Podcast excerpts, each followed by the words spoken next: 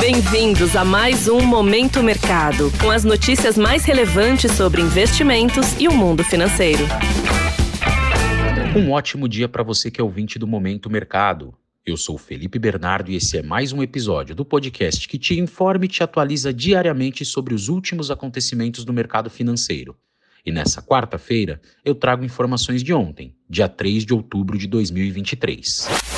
Cenário internacional. No mercado norte-americano, os três principais índices de ações tiveram um dia bem difícil e fecharam no vermelho. Diante da preocupação com os novos capítulos para a trajetória da política monetária dos Estados Unidos, os agentes optaram pela fuga dos ativos de risco, principalmente das ações.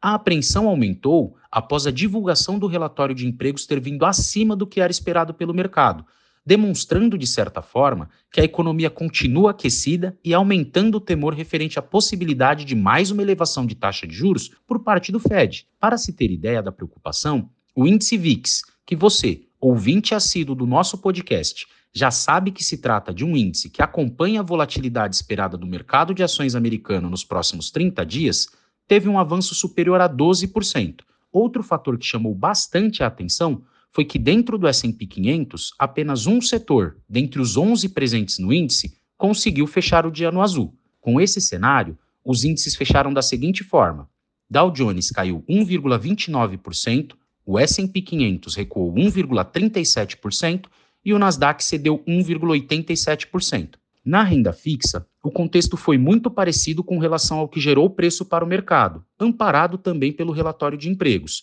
Mas para essa classe de ativos, o movimento foi diferente. À medida que a preocupação com o possível aumento de juros acontece, é inevitável que a remuneração dos títulos públicos americanos, conhecidos como treasuries, acompanhem esse movimento. Diante disso, observamos os principais vencimentos tendo alta, favorecendo assim as posições tomadas. No câmbio, o índice DXY, que mede o dólar ante uma cesta de moedas fortes, registrou ganho de 0,11%. Cenário nacional. Por aqui, o mercado de câmbio doméstico foi arrastado para a onda de aversão a risco no exterior e acompanhou o movimento de fortalecimento do dólar ao redor do mundo e fechou o dia cotado em R$ 5,15, com alta de 1,71%. No mercado de juros, foi possível acompanhar a abertura ao longo de toda a curva.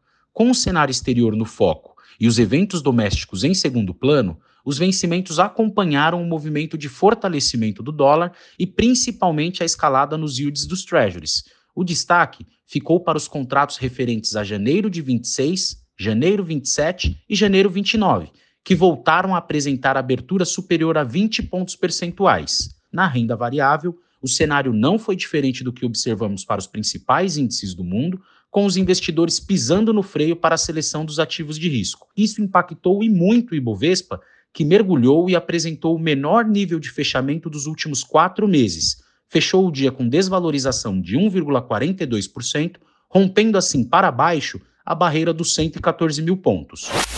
Pontos de atenção. Para o dia de hoje, temos uma agenda que traz importantes indicadores que podem, de certa forma, movimentar o mercado. Nos Estados Unidos, temos a divulgação do relatório ADP, que é visto por parte do mercado até como uma prévia do payroll americano. Ele traz informações detalhadas sobre a geração de postos de trabalho no setor privado. Temos também a divulgação dos PMIs do setor de serviços e composto, tanto nos Estados Unidos quanto no Brasil. E ainda hoje ocorrerá também uma reunião da OPEP, na qual se tem bastante expectativa para a decisão referente às informações de produção de petróleo para os próximos meses. Dando um giro pelo mercado, as principais bolsas asiáticas fecharam em baixa, ainda refletindo o temor e acompanhando o movimento de Nova York no dia de ontem. Destaque ficou para a bolsa japonesa que fechou com queda expressiva de 2,28%. Lembrando que na China o mercado continua fechado por conta do feriado da Semana Dourada.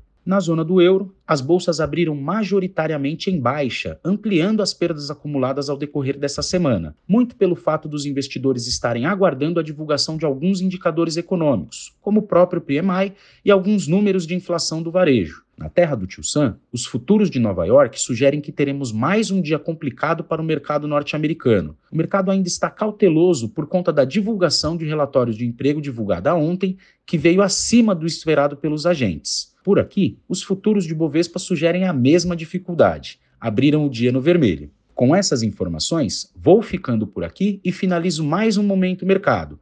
Eu agradeço a sua audiência, desejo um excelente dia e ótimos negócios. Valeu! Você ouviu Momento Mercado com o Bradesco. Sua atualização diária sobre cenário e investimentos.